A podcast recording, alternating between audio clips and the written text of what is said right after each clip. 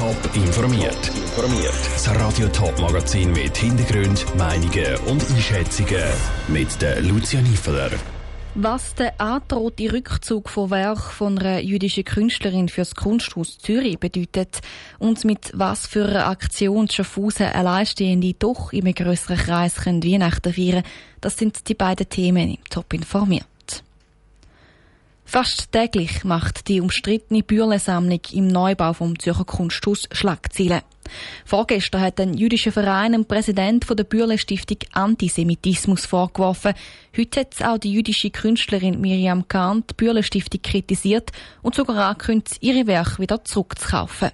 Setzt das Zürcher Kunsthaus besonders unter Druck, jetzt zu handeln? Nora Züst hat es bei einem PR-Experten nachgefragt.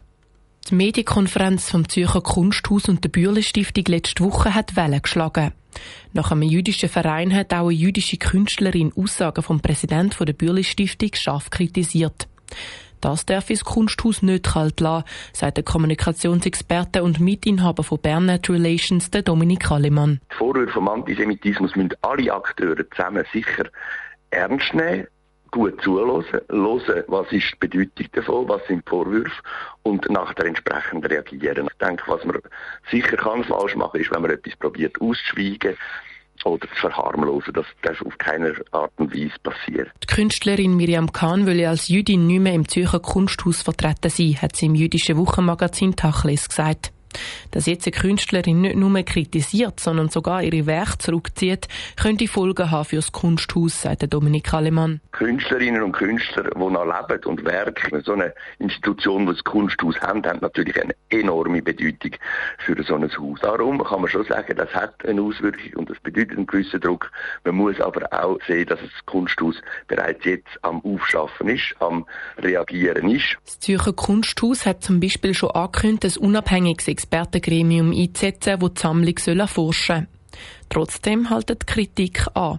Wie die Dominik Hallemann sagt, muss jetzt aber das Kunsthaus nicht unbedingt in der Öffentlichkeit auf die Kritik reagieren. Ich gehe davon aus, dass das Kunsthaus, das sehr gut vernetzt ist und sehr einen aktiven Part hat in dieser Kunstwelt, bereits persönlich auch in Kontakt ist mit den Künstlerinnen und Künstlern, die allenfalls könnten betroffen sein, auch mit der Kunstwelt just in Kontakt ist. Das sind nicht immer Reaktionen, die über die Gesamtöffentlichkeit gehen. Das Zürcher Kunsthaus hat sich darum in der Öffentlichkeit auch noch nicht zu der Kritik von der Miriam Kahn geäussert. Ein Beitrag von der Nora Züst. Die Bühlensammlung steht im Verdacht, auch Raubkunst aus der Zeit vom Nationalsozialismus zu enthalten. Der Emil Georg Bühle ist durch Waffengeschäft während und nach dem Zweiten Weltkrieg zum reichsten Mann der Schweiz geworden. Die Weihnachtszeit ist für viele Zeit der Familie. Für die, die aber keine Familie mehr haben oder keine in der Nähe, für die kann aus dieser schönen Zeit schnell eine einsame werden. Welche Schaffhauser Aktion dem entgegenwirken will, weiss Saskia Scher. In den Fernsehwerbungen zur Weihnachtszeit sind sie omnipräsent. Die glücklichen Familien, die miteinander vor dem grossen Tisch sitzen und feiern. Leider haben nicht alle das Glück, um ihre Liebsten in diesen Tagen um sich zu haben. In Schaffhausen gibt es darum für all die die Aktion «Gemeinsam statt einsam». Für wer die denkt ist, erzählt der OK-Präsident Ari Spät. Alle, die am 24. eben einsam sind, eben nicht irgendwo die im familiären Umfeld gemeinsam können feiern oder mit Freunden können feiern sondern sonst allein müssen die Weihnachten verbringen. Die Veranstaltung ist zwar in Schaffhausen, aber es sind auch Einsame aus anderen Kantonen willkommen.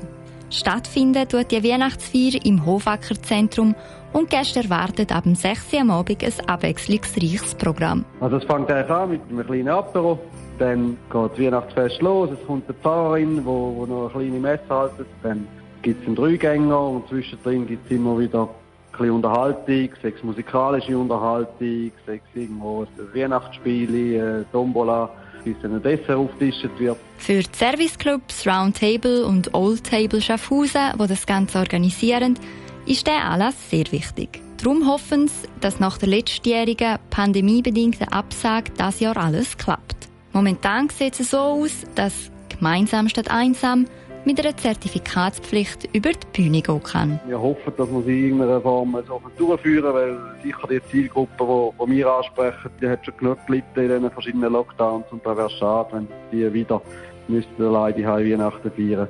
Dann werden wir alles dafür geben, dass wir einen, einen schönen und geselligen Anlass durchführen können. Der Ari Spät vom Projekt Gemeinsam statt einsam im Beitrag von der Saskia Scher. Der Eintritt fürs gemeinsame Weihnachtsfest ist gratis und eine Anmeldung braucht es auch nicht. Top informiert, auch als Podcast. Mehr Informationen gibt's auf toponline.ch.